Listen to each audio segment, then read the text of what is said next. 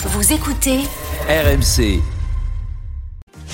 L'enquête RMC. Ouais, rien que cette semaine, 73 véhicules SUV dégonflés dans les rues de Toulouse. Vous en avez peut-être fait les frais si vous en conduisez un, un véhicule utilitaire sportif qui est devenu le symbole de ce que ces militants écologistes ne veulent plus voir rouler. Bonjour Martin Cadoret. Bonjour Mathieu, bonjour Peggy. Vous avez enquêté euh, pour nous pour comprendre leur motivation et vous avez rencontré l'un de ces dégonfleurs, un militant parisien. Et oui, car en France, la capitale est l'une des villes les plus actives en la matière. Alors on s'est donné euh, rendez-vous euh, à Paris via une messagerie cryptée. Alors je ne connais pas son vrai prénom. Il se fait appeler l'ours. Il veut rester anonyme. Son âge 25 ans, employé dans l'univers de la communication et des médias. 4 mois qu'il a rejoint un groupe d'action et qu'il a commencé à dégonfler des pneus de SUV deux fois par mois avec une centaine de véhicules à son actif. On dévisse le capuchon, on insère une lentille à l'intérieur et ensuite on revisse le capuchon qui fait du coup avec la lentille pression sur la valve. On peut partir, le pneu va se dégonfler lui-même.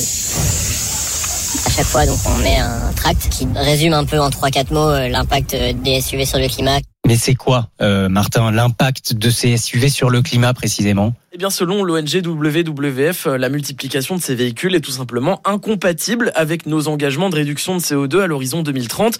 Concrètement, un SUV, c'est 200 kg de plus par rapport à une voiture moyenne, donc 20% plus polluant. C'est d'ailleurs ça qui est marqué sur les tracts que pose ce militant. Peut-être que le propriétaire de la, de la voiture qui a son pneu dégonflé va commencer à se poser des questions? C'est une action où on touche directement des gens sans pour autant leur causer de dommages. C'est ça qui m'a motivé. Il y a un côté, euh, bah, en fait, on est un peu désolé de devoir en arriver là, mais euh, ouais, il y a un moment où euh, je pense qu'il faut accélérer les choses. Quel que soit le bulletin que je mets dans le viande, ça n'aura aucune influence sur euh, la résolution de la crise climatique. Et du coup, en faisant ça, t'as l'impression d'agir plus concrètement. Ouais, complètement. Alors il faut préciser qu'il ne s'attaque pas aux macarons handicapés ni aux ambulances par exemple et qu'il se renseigne même sur les modèles pour vraiment cibler les plus polluants. Une mobilisation anti-SUV qui devient désormais politique, Martin. Certaines villes réfléchissent à les pénaliser. Et oui, question de pollution, hein, mais aussi de place, car un SUV, c'est 25 cm de long en plus, 10 cm en plus de large par rapport aux autres voitures. Certaines municipalités envisagent donc de les faire payer plus cher le stationnement. Paris, Lyon ou même Bordeaux, où selon nos informations, ne reste plus qu'à gérer l'aspect technique. Concrètement, les services de la ville travaillent avec la préfecture pour faire en sorte qu'en rentrant votre plaque d'immatriculation dans les bornes de stationnement, on puisse faire le lien avec votre carte grise et donc le poids de votre voiture pour vous faire payer plus ou moins cher. Ah oui, carrément. Et ça, en plus, ça vient euh, en plus des taxes décidées récemment, Martin.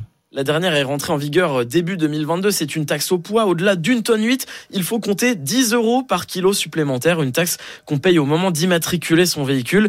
La Convention citoyenne pour le climat avait initialement réclamé un seuil plus bas, hein, à une tonne 4. Tout pour contrecarrer l'essor du SUV. Un véhicule neuf vendu sur deux en France contre 1 sur 10 il y a 10 ans. Sauf qu'à écouter les défenseurs du SUV, si ce format s'est imposé, c'est presque par nécessité.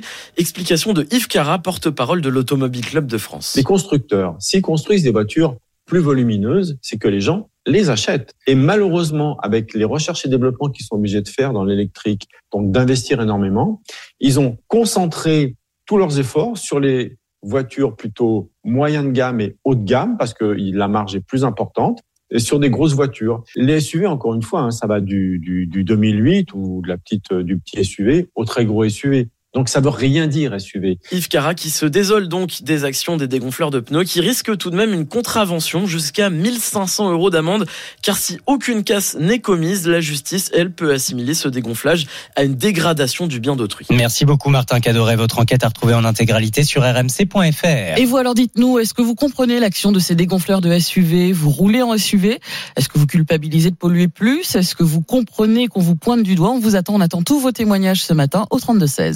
Ils sont déjà nombreux sur euh, l'appli RMC. Tiens, Julien nous écrit, moi j'ai trois enfants, est-ce que je dois rouler en Clio pour faire plaisir aux, écolos? Et Patrick nous dit, j'ai un SUV aussi. Je trouve que c'est n'importe quoi de crever nos pneus. Pour moi, les SUV, c'est surtout pour les familles qui ne veulent pas de monospace et c'est aussi la sécurité.